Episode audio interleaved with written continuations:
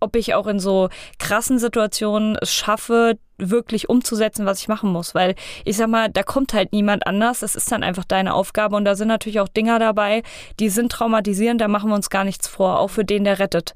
Und ähm, mit mir, wie gesagt, macht das auf jeden Fall was. Osthessen hautnah. Der Podcast für und mit Menschen aus deiner Heimat.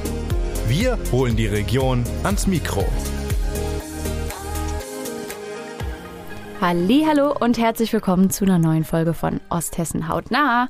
Michelle wieder hier für euch und ich freue mich, dass ihr wieder eingeschaltet habt.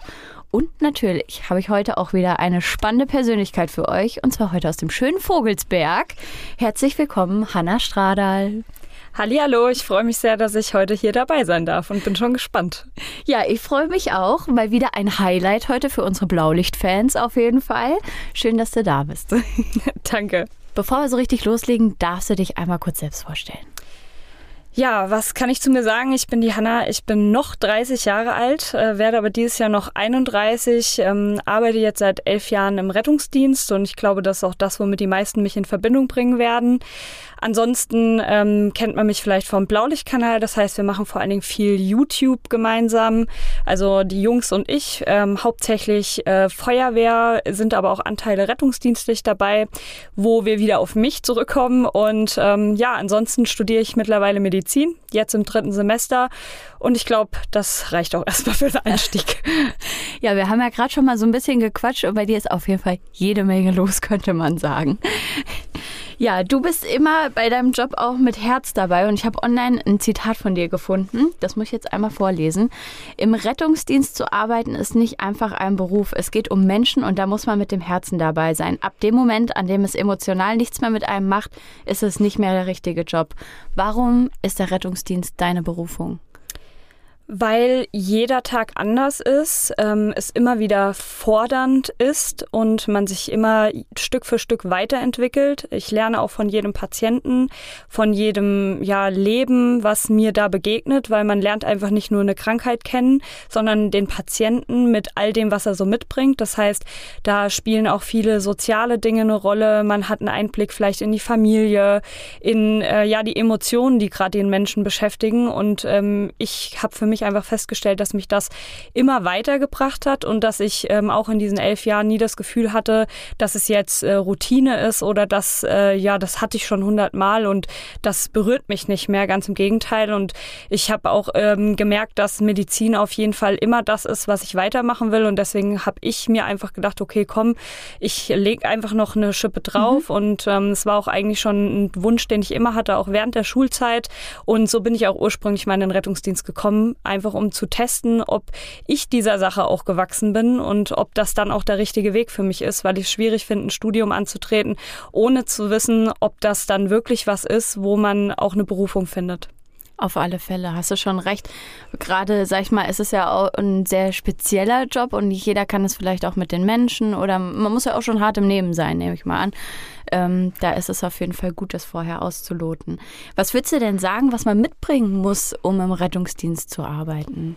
Das Allerwichtigste ist auf jeden Fall Empathie und äh, der Wille auch wirklich, sich immer weiterbilden zu mhm. wollen. Mhm. Also das ist was, was die Medizin auf jeden Fall sowieso abverlangt in jedem Berufsbild, nicht nur explizit der Rettungsdienst. Der Rettungsdienst selber erfordert aber auch ähm, natürlich gewisse körperliche Voraussetzungen. Das heißt, man muss natürlich auch körperlich belastbar sein, weil ähm, nicht jeder Patient kann beispielsweise selber laufen, die Treppen runterkommen und so weiter und so fort.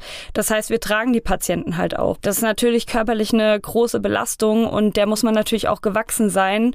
Ähm, das heißt, man muss selber schauen, dass man Sport macht, dass man sich auch fit hält, ähm, gerade auch im Alter. Und es ist auch was, wo viele Kollegen ab einem gewissen Alter natürlich an ihre Grenzen kommen. Und da ist es umso wichtiger, dass man da irgendwie entgegenwirkt dem mhm. körperlichen Verfall. Und ich sag mal, der Rettungsdienst als Schichtdienst ist natürlich auch sowas, wo man vielleicht auch dazu neigt, gewisse Routinen nicht mehr so nachzugehen, wie beispielsweise Sport im Sportverein kann schwierig werden und dann muss man sich einfach einen Ausgleich suchen, weil man sich sonst selbst einfach keinen Gefallen tut und einfach eine gewisse Leistung nicht mehr bringen kann. Ja, auf alle Fälle.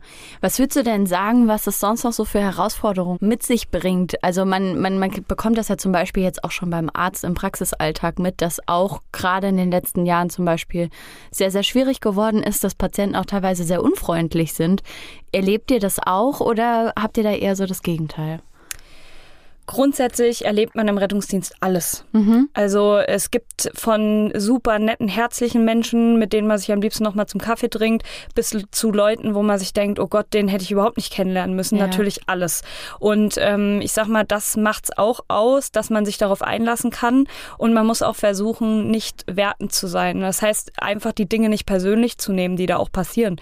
Ähm, der weiß vorher nicht, dass du der bist, der kommt, ja, äh, ja und hat vielleicht trotzdem ein gewisses Bedürfnis Bedürfnis, wo du vielleicht sagst, okay, das siehst du gar nicht. Also gerade was auch so Notrufmissbrauch betrifft. Also das mhm. hört sich jetzt erstmal so ähm, an, ja, da ruft jetzt jemand an und es wird gar keiner gebraucht. Das ist aber gar nicht das, was ich meine, sondern oftmals sind da Krankheiten oder da ist auch ein medizinisches Problem, aber keins, was den Rettungsdienst ja. benötigt. Also eins, was man vielleicht selber lösen kann über den ärztlichen Bereitschaftsdienst, über seinen Hausarzt oder halt wirklich einfach warten, bis man beim Facharzt auch dran ist. Und das sind halt Punkte, wo teilweise der Rettungsdienst schon ausgenutzt wird und man man natürlich selber auch an seine Grenzen gebracht wird, weil das eine große Frustration eben mit sich bringt, weil man einfach denkt, okay, dafür habe ich den Job nicht gelernt. Also man geht natürlich jeden Tag irgendwie an die Arbeit und denkt natürlich auch, dass man da Menschen irgendwie retten möchte. Und ja. ich sag mal, retten ist ein großer Begriff, aber das bedeutet halt nicht jemanden, der eine gepackte Tasche hat, von A nach B zu fahren zum Arzt, weil er jetzt seit drei Wochen auf den Termin wartet und meint, heute ist aber besonders schlimm, heute ja. will er aber trotzdem schon dran. Auf alle Fälle. Könntest du denn mal so, so grob vielleicht so Leitfaden für Patienten zusammenfassen, wann jetzt es angebracht wäre, einen Rettungsdienst zu rufen? Also nur mal so, so eine ganz grobe Einschätzung. Also grundsätzlich ist bei allem, was plötzlich auftritt und einem wirklich eine große Angst macht, schon auch der Rettungsdienst ähm, der richtige Ansprechpartner. Also ich rede jetzt von sowas wie, man hat irgendwie einen plötzlichen Brustschmerz mhm. oder wirklich eine körperliche Veränderung. Zum Beispiel, man kennt es vielleicht klassisch, äh, der Schlaganfall, ein hängender Gesichts, äh, also hängende Gesichtszüge oder irgendwie, dass man das Gefühl hat, man kann irgendwas nicht mehr richtig kontrollieren am eigenen Körper. Verletzungen natürlich, mhm. klar, also Unfälle, die dazu führen, dass wir kommen müssen oder halt wirklich äh, eine Krankheit, wo man ähm, gerade nicht mehr mit zurechtkommt. Das kann natürlich sowohl eine chronische Krankheit sein, als auch ähm, eine, die jetzt vielleicht einfach doch nicht so zu behandeln ist, wie man es vermutet hat. Ne? Also man kennt es ja schon von sich selber, dass man immer denkt, ah, es wird schon besser werden. Mhm. Und natürlich kann es auch dazu kommen, es wird nicht besser. Also immer wenn auch der Kreislauf, also Herz-Kreislauf-System irgendwie betroffen ist, eine Atemnot da ist, ähm, ja, wie gesagt, man das Gefühl hat, der Kreislauf ver versackt, das sind alles Momente, wo man äh, den Rettungsdienst rufen muss und sollte.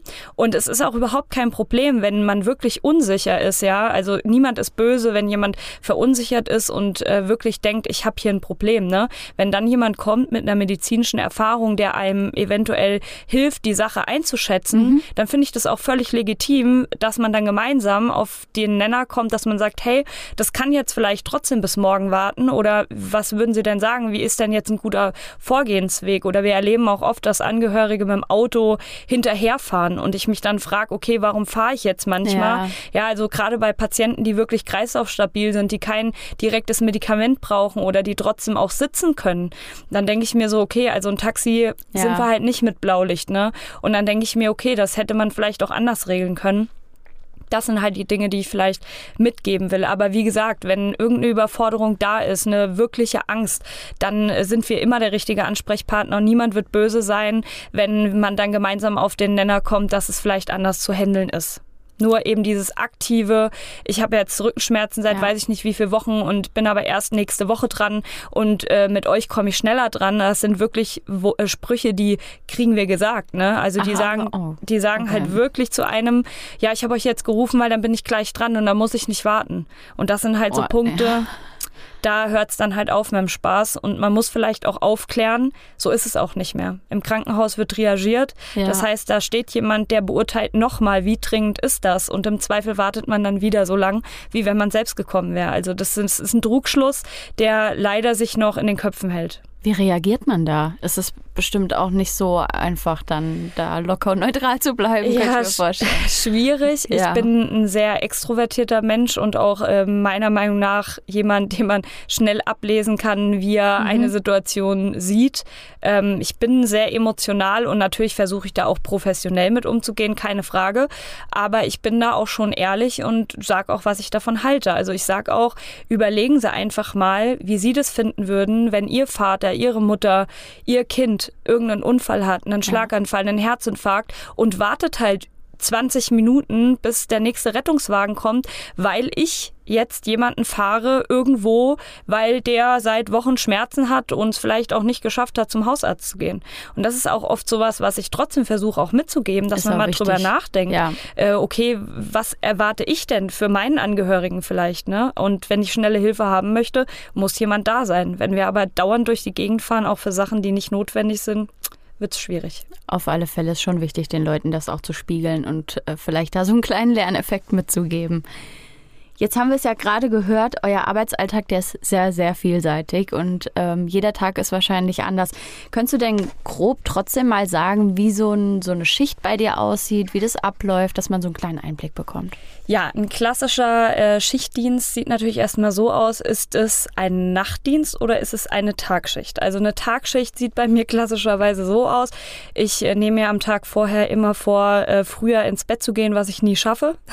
also es wird dann doch äh, meistens so elf, äh, halb zwölf und ähm, ja, wir haben unterschiedliche Zeiten teilweise, was die Autos betrifft, aber in der Regel so roundabout 7 Uhr.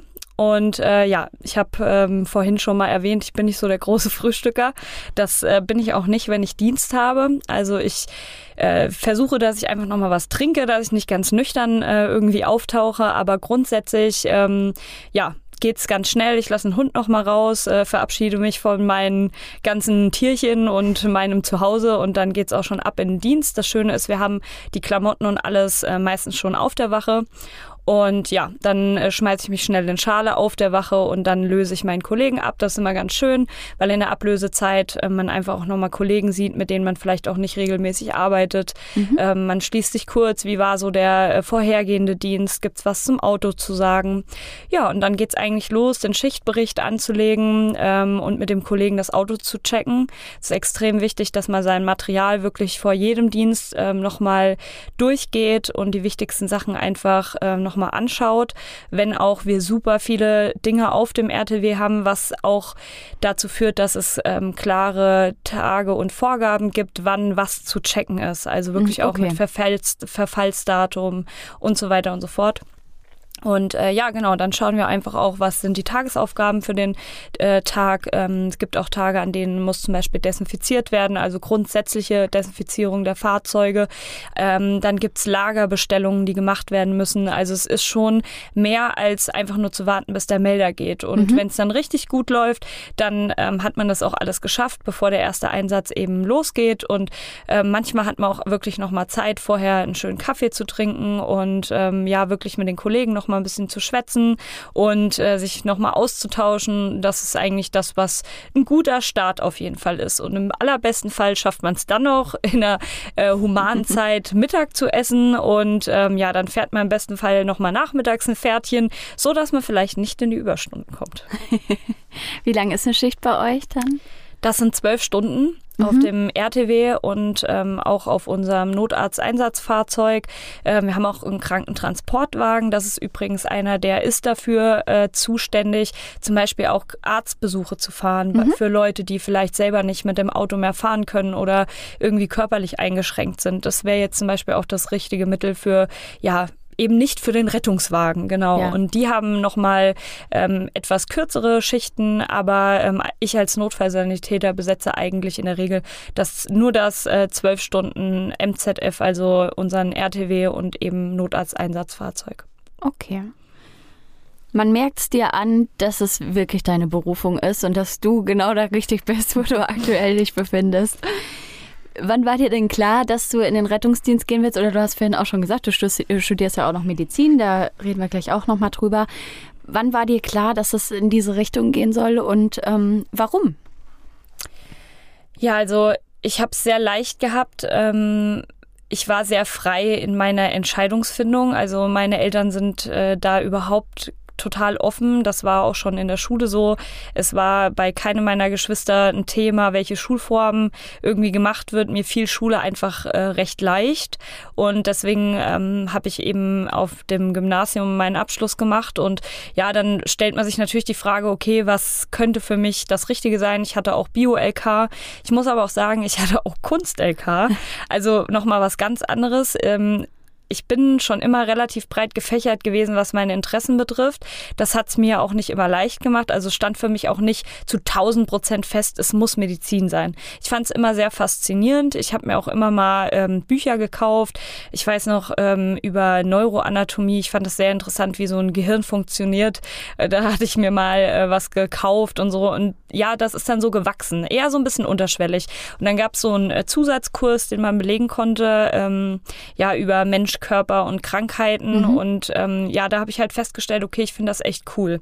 Ähm, ich würde aber für mich sagen, dass ich ein sehr empathischer Mensch bin und habe damals schon daran gezweifelt, ob ich das so ertragen kann ganz einfach. Versteh und ob ich, total, ja. ob ich auch in so krassen Situationen es schaffe, wirklich umzusetzen, was ich machen muss. Weil ich sag mal, da kommt halt niemand anders. Das ist dann einfach deine Aufgabe. Und da sind natürlich auch Dinger dabei, die sind traumatisierend, da machen wir uns gar nichts vor, Ja. auch für den, der rettet. Und ähm, mit mir, wie gesagt, macht das auf jeden Fall was. Ich weiß, dass es Kollegen gibt, die, ja, wie soll ich das sagen, die dann nicht so mitgenommen sind, hört sich vielleicht komisch an, aber die können sich ein bisschen besser ähm, distanzieren vielleicht davon.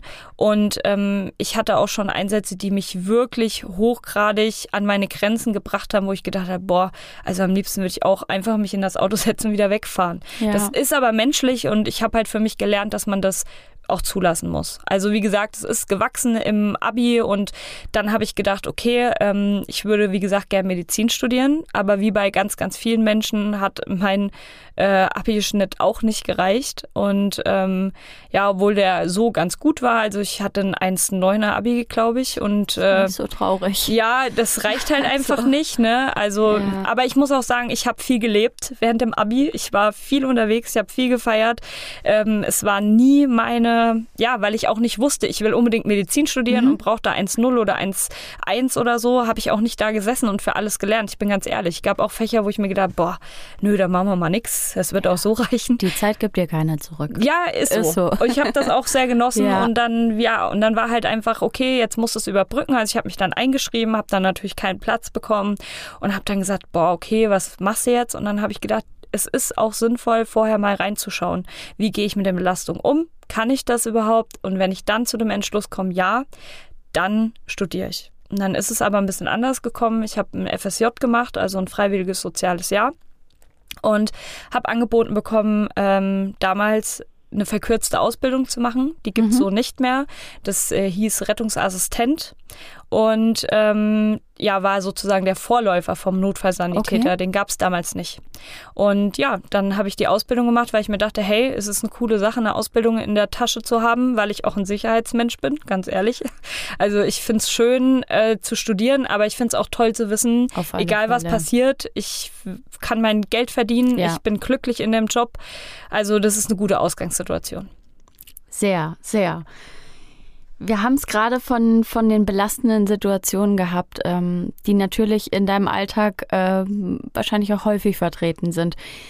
Wie gehst du damit um oder wie bereitest du auch vielleicht so Einsätze nach, sage ich mal, dass, dass du das gut dann am Ende auch wegsteckst? Ja, wir haben mittlerweile das Glück, dass im Rettungsdienst viel passiert ist in den letzten Jahren. Also ähm, für uns gibt es sogar die Möglichkeit, ähm, wirklich mit jemandem, der das auch professionell kann, die äh, Sachen nachzubesprechen. Ähm, das finde ich persönlich super. Ähm, allerdings komme ich halt noch aus einer Zeit, hört sich jetzt so an, als würde ich das schon 400 Jahre machen, aber ähm, als ich angefangen habe, gab es das so noch nicht und da wurde halt viel miteinander gesprochen und wie gesagt, ich habe das Glück, ich bin ein sehr kommunikativer Mensch und wie gesagt auch sehr extrovertiert. Das heißt, ich rede eigentlich schon immer auch über die Dinge, die mich belasten und ähm, das hat mir immer gut geholfen. Also ich kann das gut verarbeiten. Jedenfalls ist es das, was ich hier als Gefühl habe. Ähm, allerdings, ich habe einen Arbeitskollegen, der hat, und das ist auch ein älterer Kollege, der arbeitet schon nicht mehr, und der hat damals mal gesagt, jeder hat seinen Friedhof und irgendwann stehen die mal wieder auf. Fand ich total krass, mhm. dass er das so gesagt hat. Aber ich glaube, dass es vielen so geht, die wirklich auch traumatisierende Situationen haben. Und ich glaube, in der Situation, wo dein Leben stabil ist, denkst du immer, dass du das kannst. Die Frage ist nur, was passiert, wenn du mal sehr instabil lebst, mhm. vielleicht. Also vielleicht kommt das dann auch. Also ich hoffe, dass ich das soweit äh, gut für mich verarbeitet habe, bin aber, glaube ich, auch recht reflektiert. Und wenn ich merken würde, dass es nicht so ist, würde ich da auf jeden Fall auch professionelle Hilfe in Anspruch nehmen und kann das auch nur jedem empfehlen, weil ich glaube, dass es einfach wichtig ist, um gesund zu bleiben allgemein auch jedem Menschen. Also ja, absolut. bin ja auch ein ganz großer Befürworter von Psychotherapie. Ja, ähm, absolut. und finde das ganz, ganz wichtig, dass man sich da auch um sich selbst einfach kümmert dann. Ja, und das, glaube ich, muss man halt auch wissen. Es ist ja nicht so, dass da jemand kommt und sagt, so musst du es jetzt machen, sondern mhm. den Weg muss man auch immer noch selber finden. Aber man muss halt bereit sein, einen Weg finden zu wollen. Und ähm, wie gesagt, man kann sich da nur selber helfen. Ähm, und es kann eigentlich auch nur besser werden. Also wenn man wirklich merkt, man hat ein Problem, dann ist das was, was man jedem nur ans Herz legen kann, das zu beackern. Also es muss einem ja auch nicht immer im Job was äh, begegnen, was einen schwer ja. traumatisiert. Äh, kann ja auch im ganz normalen Leben passieren. Jetzt haben wir es von den, von den schwierigen Momenten, die ähm, ja in eurem Arbeitsalltag vorkommen, aber ich bin mir sicher, dass es wahrscheinlich auch viele schöne Momente gibt. Hättest du denn da vielleicht so ein, so ein Beispiel, so eine schöne, eine schöne Einsatzgeschichte, an die du dich besonders gerne zurückerinnerst? Ja, die habe ich. Meine absolute Lieblingsgeschichte ist vielleicht gar nichts, was man so toll erzählen kann, aber was mir einfach unheimlich viel gegeben hat. Ähm, wir hatten eine Hausgeburt und ich muss sagen, ich habe äh, emotional das Kind wirklich mitbekommen. Ja. Also wirklich, ich muss echt sagen, da ist so, also wenn es das gibt, so eine kleine Hebamme in mir geboren mhm. worden, muss ich echt sagen. Also und jetzt würde ich sogar sagen, dass ich vielleicht äh, auch in die Gyn gehen wollen würde. Ja. Und da hat der Einsatz maßgeblich äh, Anteil dran. Wir hatten Schön. das Glück, dass es ein ganz toller ähm, Ehemann auch war, der seine Frau super unterstützt hat. Äh, selber auch wohl Feuerwehrmann. Also der war aber auch wirklich krisenfest, muss ich sagen sagen, weil, äh, wie gesagt, die haben sicher nicht geplant, äh, an dem Tag zu Hause ein Kind zu bekommen, sondern im Gegenteil, die wollten ursprünglich ins Krankenhaus oder ah okay, sind sogar wieder zurückgeschickt worden. Und das Schöne war halt, ähm, die hatten auch noch äh, Kinder schon und die waren zwar auch noch äh, relativ klein, aber die kamen dann dazu, als das Baby dann äh, geboren war. Und das, ja, das ja. war auch wirklich, das war so, so, so schön und dass es auch wirklich gut gegangen ist. Ähm, das war halt wirklich ein absolutes Highlight. Und ich habe, äh, ich muss echt sagen, das war meine erste Geburt. Und trotzdem, ich habe die Frau so angefeuert und ich habe vorher so ein äh, paar Geburtsberichte gelesen. Da sind wir wieder bei dem Punkt, man muss auch immer bereit sein, neue Dinge lernen zu wollen. Mhm. Also das habe ich einfach nur so. Und äh, da ging es halt auch oft um, ja, dass äh, Frauen eigentlich schon gut merken, in welcher Position sie vielleicht mhm. äh, besser das Kind zur Welt bringen können. Und äh, da habe ich dann auch zu ihr gesagt, ob sie die Position irgendwie wechseln will, weil es hat nicht so geklappt. Und dann hat sie gesagt, ja, sie muss mit dem Oberkörper weiter hoch. Und dann haben wir das auch gemacht. Also cool. der Mann hat geholfen. Ja. Und äh, dann ging's und dann kam es auch. Und das Wunder fand ich so Natur, toll. Ja. Und ich dachte mir so, ach, wie toll, ich habe das gelesen und man konnte das so machen. Und das war, ja, es war einfach, war einfach toll. Weil äh, so, so ein Leben zu begrüßen ist äh, schon äh, absolutes äh, Highlight. Man sieht es ja auch an ja. gerade. ja, also wirklich. Also ich kriege auch direkt ja. Gänsehaut, aber es klingt auch ganz, ja, ganz wunderbar. und das sind so Einsätze, die vergisst man auch nicht. Und äh, ich muss dazu sagen, habe ich übrigens äh, auch mit Marius den Einsatz gehabt und das war einer seiner letzten Dienste. Und äh, deswegen, also vom Blaulichtkanal unser Marius und deswegen, ja, war einfach krass. Und äh, der Melder ging und oft kriegst du, steht da halt, was weiß ich, irgendwie Einsätzen Geburt und meistens schaffen wir es auch ins Krankenhaus. Ja. Ne? Und ich habe da schon gesagt, ich stand auf dem Balkon und habe gesagt, und jetzt kriegen wir ein Kind. Und es ist so richtig bescheuert. Also sage ich sonst nie. Ja. Aber irgendwie hatte ich das im Gefühl und es kam auch so. Und es war, wie gesagt, es war halt einfach alles super und schön. Und ich meine, klar, wahrscheinlich für die Eltern hätte das schöner sein können ne? Ja. im Krankenhaus. Das, das hätte ich denen auf jeden Fall gewünscht. Aber für mich als Einsatz toll. Wann war das? Oh, das ist jetzt schon ein paar Jahre her ich könnte es jetzt nicht verifizieren, aber ich denke mal so, boah, drei, drei Jahre ja, könnte das schon her sein. Also wie gesagt, und ich finde den immer noch toll, Schön. den Einsatz. Und äh, ja, immer noch toll. Wie gesagt, aber man muss auch ehrlich sein, man erlebt auch viele andere schöne Momente, wo man viel ähm, ja, Gefühl auch entgegengebracht kriegt. Und eigentlich finde ich jeden Einsatz sehr schön, wo sich mir jemand gegenüber öffnet. Mhm. Ich finde, das ist auch irgendwie ja, ich finde es ein Kompliment an das, was man da tut. Also, dass derjenige auch wirklich merkt, dass man das äh, ernst meint, sage ich mal. Also nicht einfach nur professionell ist, ja. sondern auch wirklich das vom Herzen kommt.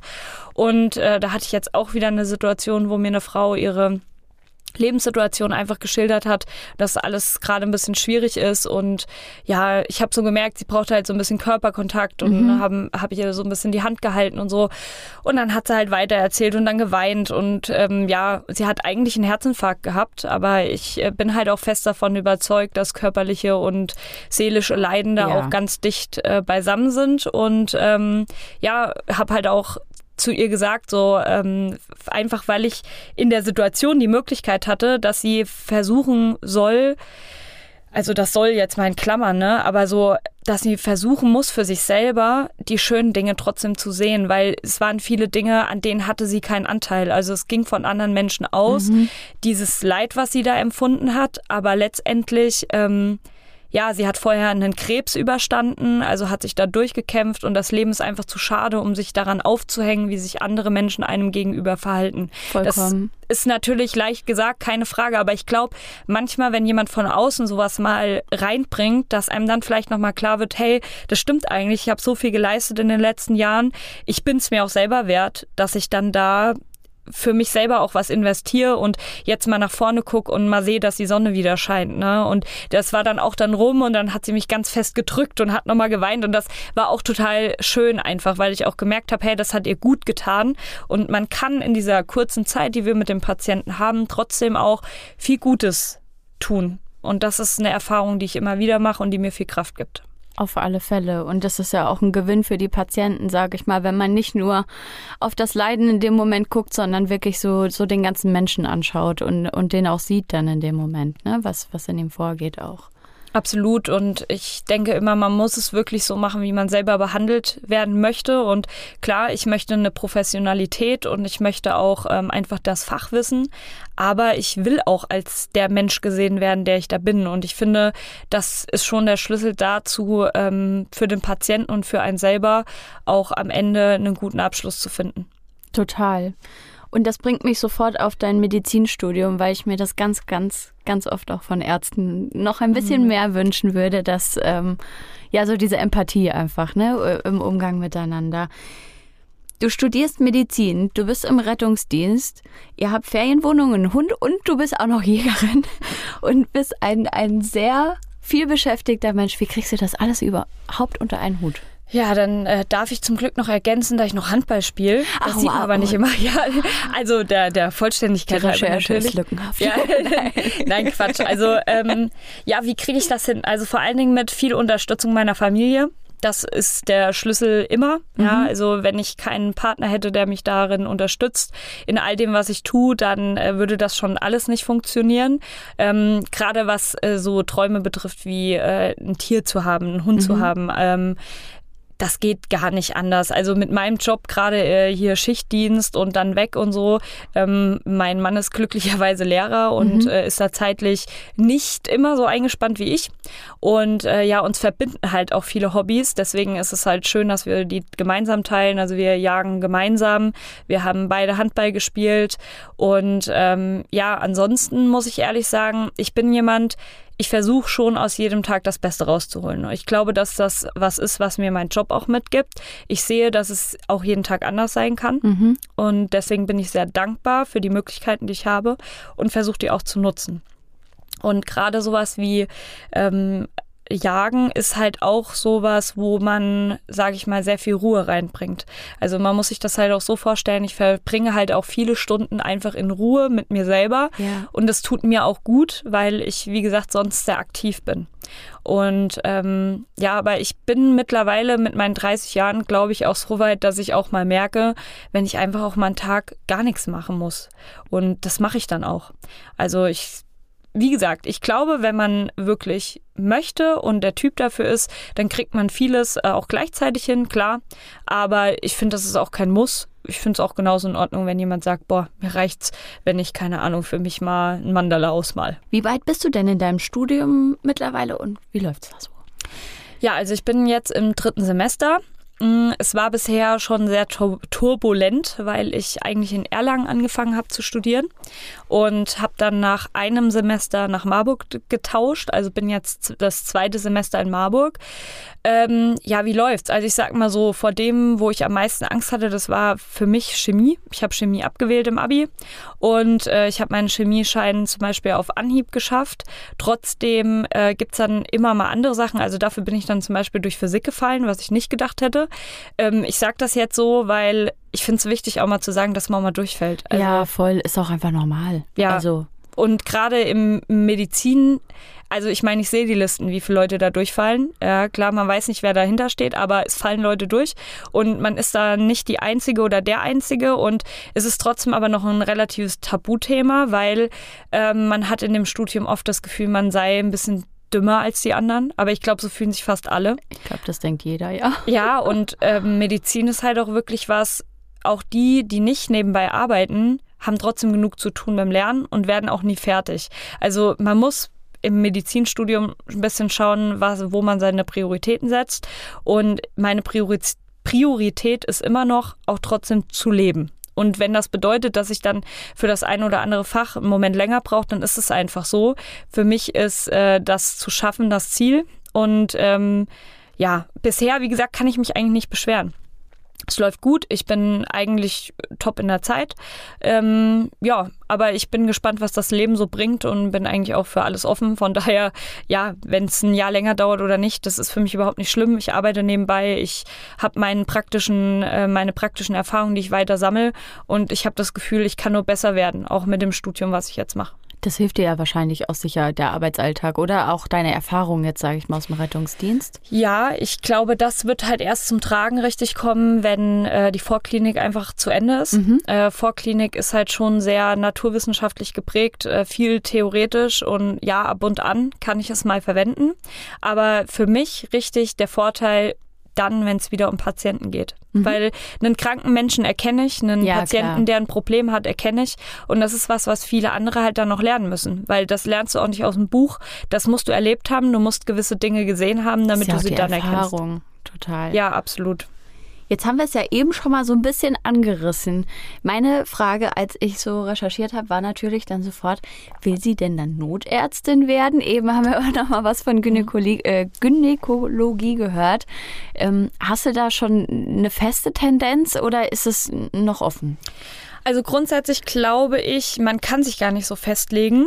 Ähm, heißt, ich glaube, es steht und fällt auch ein bisschen mit den Abteilungen, in die man dann kommt. Mhm. Also es ist ja so, dass man, wenn man Medizin fertig hat, sowieso noch nicht sofort sagt, okay, das werde ich jetzt auf jeden Fall, sondern man hat ja auch noch verschiedene Möglichkeiten, Bereiche kennenzulernen.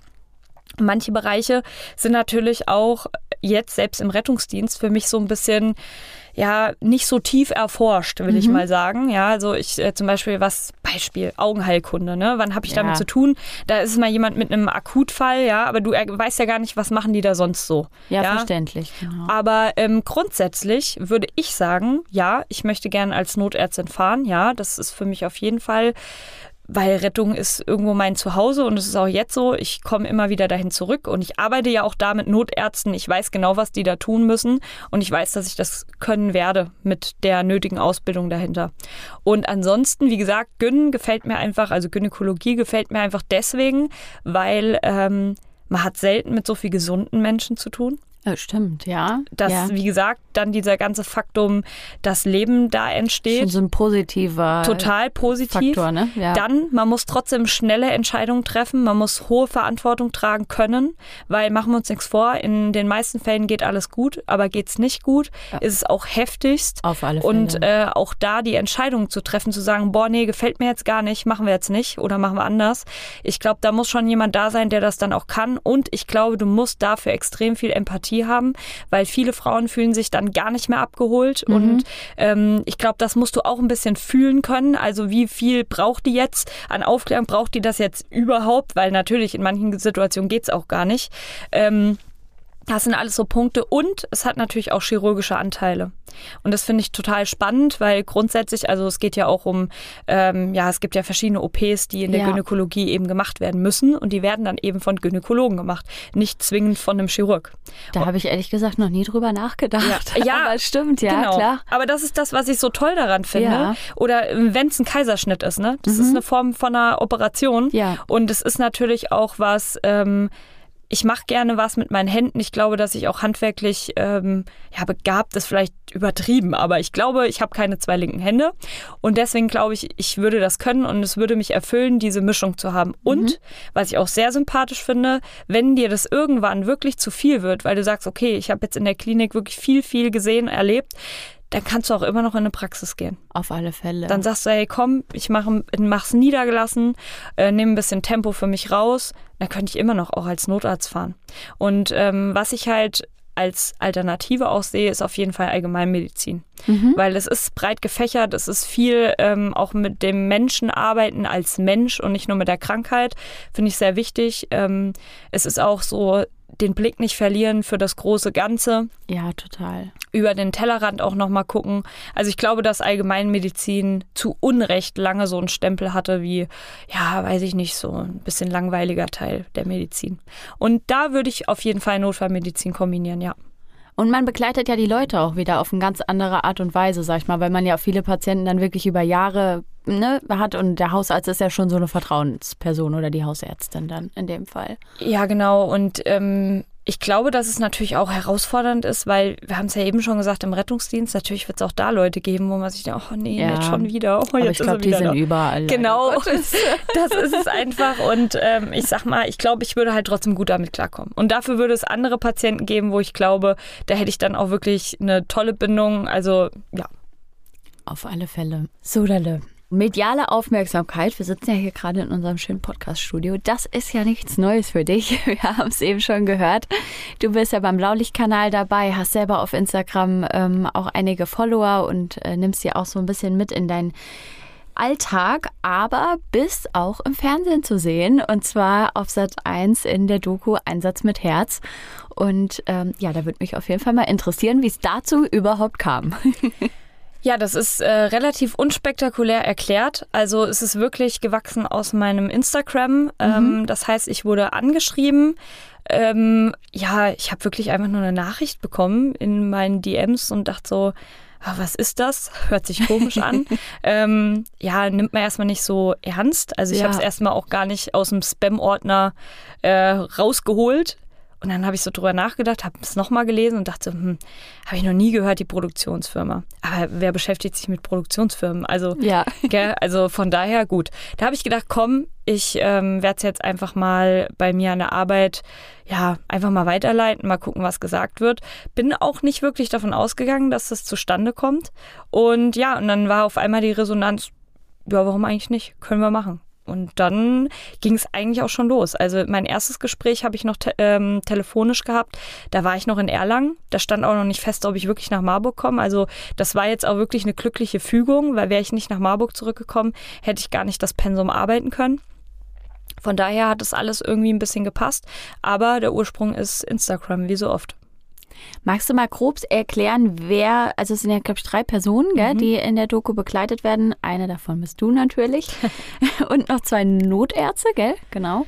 Ja, genau. Also das ist eigentlich auch schon das Kuriose. Genau. Ähm, ursprünglich sollte das noch eine Arztserie sein oder war jedenfalls eine Überlegung. Und ähm, man hat mich angeschrieben in dem ja, Denken, ich sei ein Arzt. Also wie gesagt, die haben ja auch ihre Leute, die dann die, jemanden anschreiben und die machen sich ja auch nicht genau Gedanken, was ist das jetzt.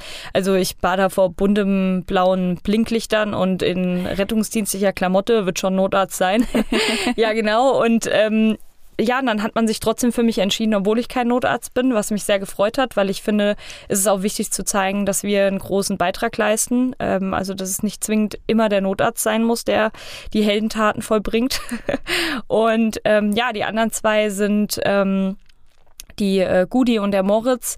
Das sind äh, beides Ärzte, die schon lange auch als Notarzt fahren. Also die Gudi wird ähm, in dem Format allerdings im Krankenhaus bekleidet mhm. in der Notaufnahme und ähm, der Moritz wird aber auch im Einsatzdienst mitbegleitet und auch in seinem Tun und Schaffen als Anästhesist und äh, beziehungsweise in der Intensivstation sieht man ihn dann halt. Ähm, genau, also ich glaube, es ist eine bunte Mischung und ähm, ich fühle mich auch sehr wohl mit beiden. Also wir haben uns auch persönlich kennengelernt und das passt menschlich auch ganz gut.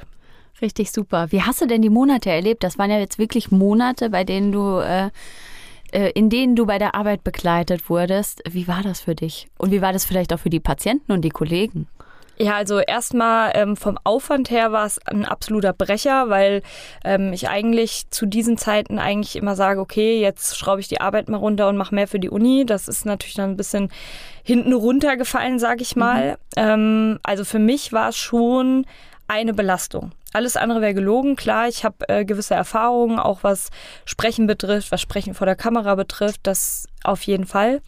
Aber es ist was anderes, wenn man weiß, okay, das wird so ein großes Format, was wirklich viele, viele, viele Menschen sehen werden. Und es ist in der Medizin schon so und gerade in der Notfallmedizin, ja, es ist von außen immer leichter zu beurteilen, als wenn man selber in der Situation war. Und ähm, es gibt für vieles eben ja gewisse Algorithmen, die zu beachten sind, aber die Wahrheit liegt halt oft auch links und rechts neben dem Algorithmus und nicht immer ist für den Außenstehenden verständlich, warum jetzt jemand abweicht. Mhm. Und es ist halt schon so eine, sage ich mal, ja, Grundbefürchtung, dass es Leute gibt, die eventuell dann auch so ein bisschen das Haar in der Suppe suchen. Ja, verstehe. Und ähm, ja, was ganz schön war, ich habe äh, ganz ja, indiskret meinen Arbeitskollegen gefragt, hey, ähm, es gibt diese Anfrage, ab da und da wird gedreht, wer hätte Bock dabei zu sein?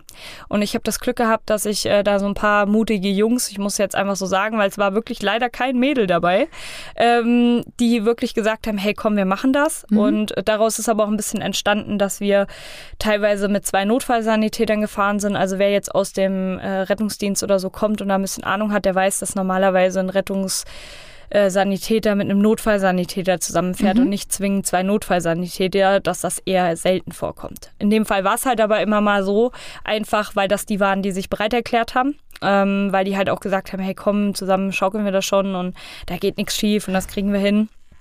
Ja, und es war auch lustig. Also wir hatten ein cooles äh, Team immer dabei und für die Patienten, glaube ich, war es mal so, mal so. Es mhm. gab welche, die fanden es richtig cool.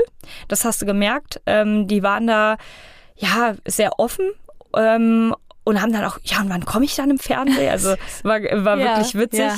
Ähm, aber es gab auch Leute, die das gar nicht wollten. Und jetzt denkt man vielleicht erstmal, oh, das waren bestimmt die, die ganz schlimm verletzt waren oder schlimme Sachen hatten. Ich wollte gerade sagen, Überhaupt ich kann mir nicht. vorstellen, dass auf die Situation so ein bisschen ankommt, Ja, aber ne? es war äh, eigentlich gegenteilig. Also ja. die, die wirklich Scheiße am Dampfen hatten, Entschuldigung den Ausdruck, aber äh, die waren wirklich die, die da noch am offensten waren, weil die halt auch, ne, so, ich hatte so ein bisschen das Gefühl, mh, es waren eher die, die wirklich so Bagatelle hatten. Mhm. So, wo man wirklich sagt, das sind auch keine Gründe gewesen für einen Rettungsdienst. Vielleicht war es deswegen ja. unangenehm. Es war auch deswegen unangenehm, ganz ja, sicher. Also ja. wer, wer da wirklich was hatte, äh, weil ich sag mal, es ist ja menschlich, es ist ja nichts, wofür man sich schämen muss. Also in eine Notsituation zu kommen, passiert jedem. In Auf jeder, in jeder, äh, in jedem Alter, in jeder ähm, Gesellschaftsschicht. Das ist nichts, wofür man sich schämen muss. Und auch eine Krankheit nicht. Also ich finde, da ist auch schon viel passiert. Das hat man auch einfach gemerkt. Man redet offener auch über Krankheiten und Probleme und das finde ich gut. Und ja, wir hatten da aber auch tolle Leute, die das toll kommuniziert haben. Ähm, aber ja, grundsätzlich ist natürlich erstmal, wenn, wenn man sich vorstellt, man macht die Tür auf und einmal stehen da sechs Leute oder so, da bist ja. du natürlich baff. Aber ja, die meisten haben es echt ja, gut, gut gemacht und es war ganz schön und man vergisst es dann auch. Also gerade auf der Fahrt ähm, hat es die Patienten, glaube ich, gar nicht mhm. mehr äh, irgendwie tangiert. Lag auch daran, wir hatten halt äh, Bodycams und hatten mhm. auch Kameras im Auto sozusagen verbaut, so dass da natürlich nicht einer steht, der die ganze Zeit so eine Kamera ins ja, Gesicht hält. Das ist auch gut, ja. Wenn du jetzt nochmal zurückspulen könntest, würdest du es wieder machen? Auf jeden Fall. Ja. Also rückblickend, klar, ich hatte ähm, so die ganz gesunde Portion Respekt vor der ganzen Sache, glaube ich. Aber ähm, ja, ich würde es wieder machen. Ich habe auch ganz viel tolles Feedback bekommen, muss ich ehrlich sagen. Ich kann mich, boah, ich müsste echt lügen, aber ich habe wirklich an negativen Kritiken, ich glaube, eine Nachricht Oh, bekommen. aber hervorragend. In Ja, der heutigen wirklich. Zeit ist das ja jetzt auch wirklich keine Selbstverständlichkeit. Nein, überhaupt nicht. Also- aber schön. Total. Ich habe, ich muss es echt sagen, ich habe, ähm, und das war auch eher so eine Nachricht, die ich gar nicht so richtig ernst nehmen konnte. Und das meiste war halt, ja, dass die Leute, und es ging ja auch um die Emotionen. Ich meine, das Ding heißt Einsatz mit Herz Ja. und nicht, äh, wer ist der krasseste Mediziner hier oder so. Von daher habe ich mich da auch gesehen, muss ich ehrlich sagen. Also ich habe halt gedacht, also wenn es ein Format gibt, was auf mich zutrifft, dann das. Und deswegen, ja, glaube ich, hat es auch einfach irgendwie gematcht. Und ähm, ich glaube, da waren auch Sachen dabei, die auch emotional waren, auch für den Zuschauer. Und darum ging es ja auch. Auf alle Fälle. Und wer sich dieses Perfect Match gerne anschauen möchte, wir hören uns ja jetzt hier gerade nur, aber das von dort zum Sehen, kann es bei Join machen, oder?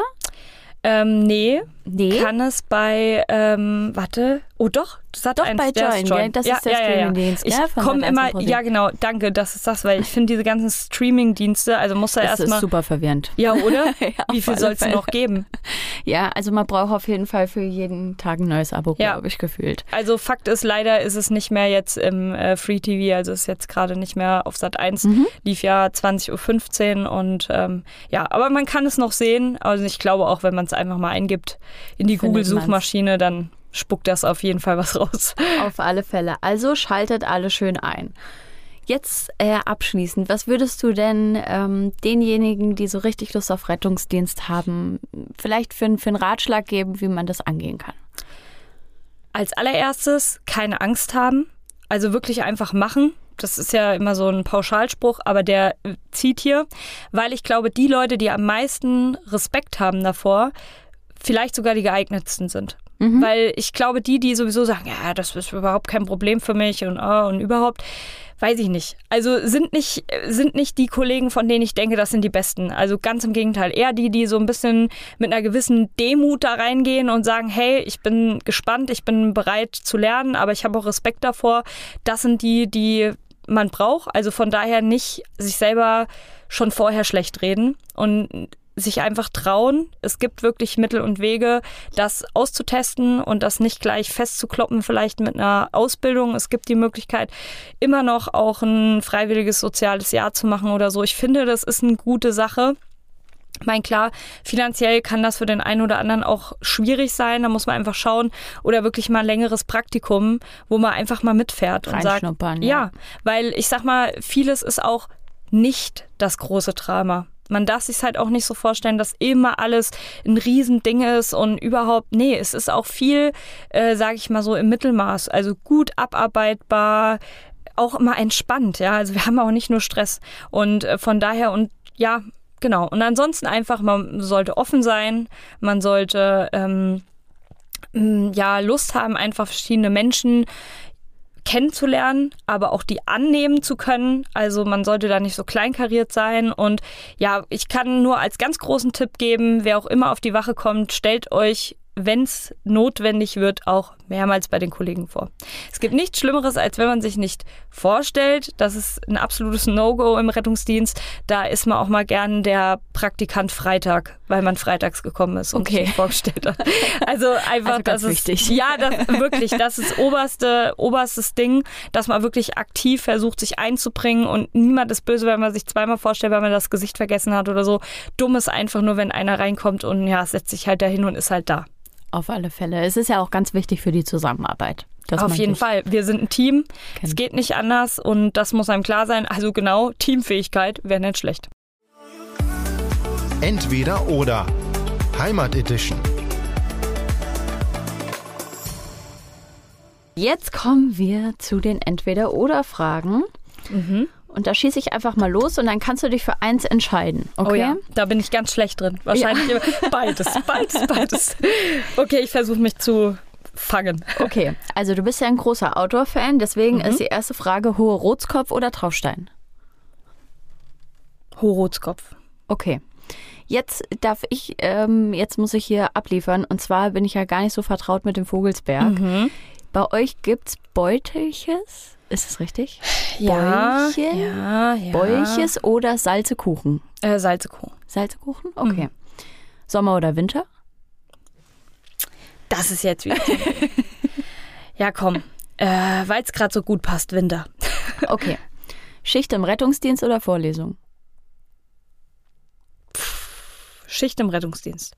Kann ich verstehen. Ich glaube, wenn man dann danach im Arztalltag ist, ist wieder was anderes. Ja. Oder, und das letzte ist Trachtenfest oder Prämienmarkt. Prämienmarkt. Psst, dein Geheimtipp für Osthessen. Ja, wo wir gerade beim Winter sind, ich bin jetzt auch schon in Winterstimmung, deswegen konnte ich mich auch nicht für den Sommer entscheiden. Ähm, wäre mein kleiner, feiner Tipp ähm, einfach der Weihnachtsmarkt in Romrod, weil ich den sehr süß finde und der im Schloss ist und ich es lieber klein und fein mag und mir die großen Weihnachtsmärkte meistens nix sind. Sind mir zu viele Menschen, ist mir zu viel Gedrängel und ja, da gibt's eine tolle Feuerzangenbowle und äh, ist einfach schön so im Schlosshof.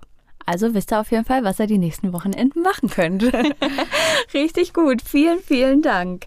Gerne. Ja, liebe Hanna, vielen Dank, dass du uns heute hautnah mitgenommen hast sogar in dein Leben und äh, uns so einen super Einblick gegeben hast. Das war wirklich richtig spannend. Man merkt, dass du mit Herzblut dabei bist und äh, ich glaube, du hast auf jeden Fall auch genau den richtigen Weg gewählt und Einsatz mit Herz trifft sehr gut. Ich danke dir, ähm, dass du dir heute die Zeit genommen hast. Ich danke dir und ich danke euch fürs Zuhören und äh, bin gespannt, wer die nächsten Gäste so sind. Ja, vielen Dank. Ich auch schon. ja. Unsere Schicht ist hier sozusagen jetzt vorbei. Es hat mich auf jeden Fall sehr gefreut. Schaut bei Join vorbei, da könnt ihr euch die Hanna nochmal im Fernsehen anschauen und die einzelnen Folgen genießen. Und äh, von uns gibt es eine neue Folge wie immer am nächsten Donnerstag. Und bis dahin passt schön auf euch auf und macht's gut. Tschüss. Osthessen hautnah ist eine Produktion von Osthessen News und Medienkontor Fulda.